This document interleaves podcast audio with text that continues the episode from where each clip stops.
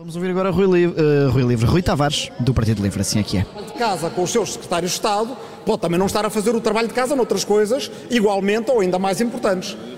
Porque as pessoas estão a observá-lo com muita atenção, mais do que qualquer um ou uma de nós aqui neste hemiciclo.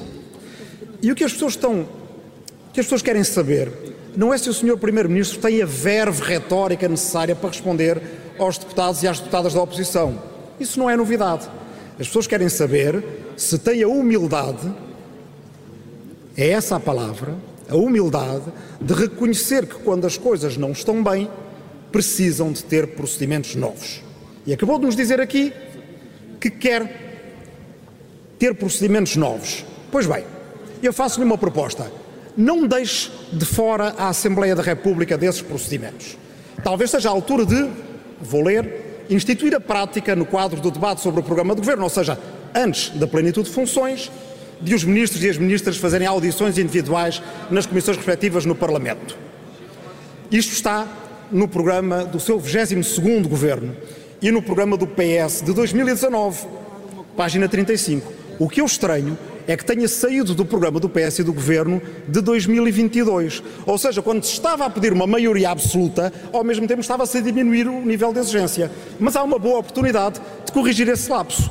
O LIVRE apresentou, e assim se vê a diferença entre quem a tempo apresentou uma proposta de revisão constitucional, que está agora em curso, e quem pede à agência de publicidade qual é que é a melhor altura de fazer uma moção de censura, a proposta de que ministros e secretários de Estado venham ao Parlamento antes da confirmação, como aliás o Sr. Primeiro-Ministro teve a oportunidade de experimentar quando estava no Parlamento Europeu e comissários e comissárias vêm ao Parlamento Europeu antes da confirmação. Portanto, o que é preciso saber agora é se o Governo tem a humildade de aprender com os erros. Não é se responde num debate de moção de censura de maneira a demonstrar que tem verve e sentido de humor e tudo o resto. Isso, neste momento, interessa pouco aos portugueses e às portuguesas. A humildade de um governo em maioria absoluta reconhecer que até agora foi o mais instável dos seus governos, isso sim interessa aos portugueses e às portuguesas e interessa que a nossa democracia dê um salto de qualidade. E, portanto, é saber se vamos aproveitar este processo de revisão constitucional para que esses novos procedimentos não fiquem apenas entre o Sr. Primeiro-Ministro e o Presidente da República, mas não possam excluir a Casa da Democracia. Muito obrigado, Sr. Presidente.